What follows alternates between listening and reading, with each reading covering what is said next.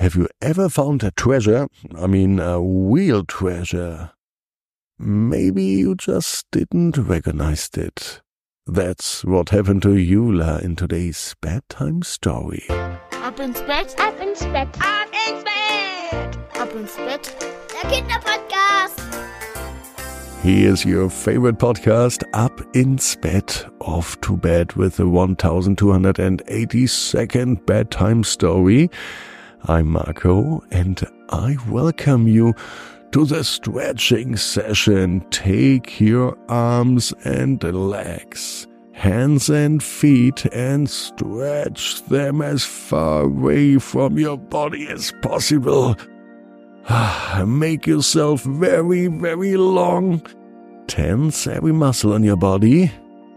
And when you're done, let yourself plop down into bed and find a very comfortable position. And in this evening, I'm sure you will find the coziest position in your bed. Here is the 1282nd bedtime story for Wednesday evening. Jula and the Hidden Treasure. Jula is a normal girl. It's a normal day. It could be even be today. Today Jula decides to go on a big journey. She wants to see the world and experience new adventures. So she packs her bag and sets off. She walks through her village. Everyone knows her because Jula was known for being able to do anything. She could climb on the tallest trees, jump over the widest rivers, and she can run faster than the wind. And she walked through the village, and all the villagers said goodbye and wishes her to take her strength and determination with on her travels.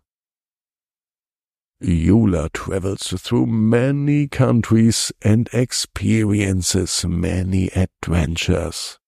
On her journey, Jula also meet many people. Most of them were friendly and helpful, but Jula didn't let herself be intimidated.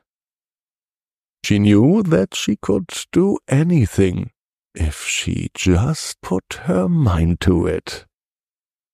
One day, Jula came to a deep lake. She wanted to get to the other side, but she didn't know how. It was too far to swim. Then she thought about building a boat, but she didn't have any tools. For a moment, Jula was desperate.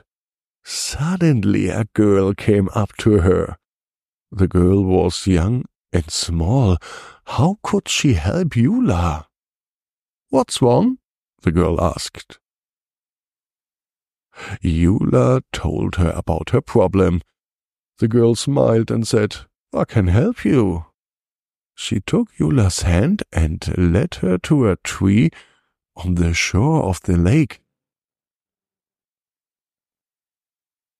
There was a door into the trunk of the tree. The girl was able to open this magic door and let Jula into a secret room. In this room a treasure was hidden. There was gold, silver, and pearls. Jula was amazed. This is the biggest treasure I've ever seen, says Jula. That's not the treasure, the girl said. The greatest treasure is trust. You trusted me, and I helped you, and that's worth more than the biggest gold nugget in the world. Jula understood.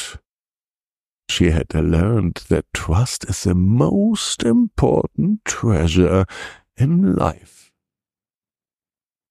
The girl had to move on. Jula thanked her and her journey continues. From now on, Jula was not alone because she had learned to trust other people and had found friends who accepted her for who she was. Because that's how she is right. And she knows just like you. Every dream can come true. You just have to believe in it. And now it's time for bed. I'm going to dream something beautiful. See you tomorrow, 6 p.m. abinsbett.net. Good night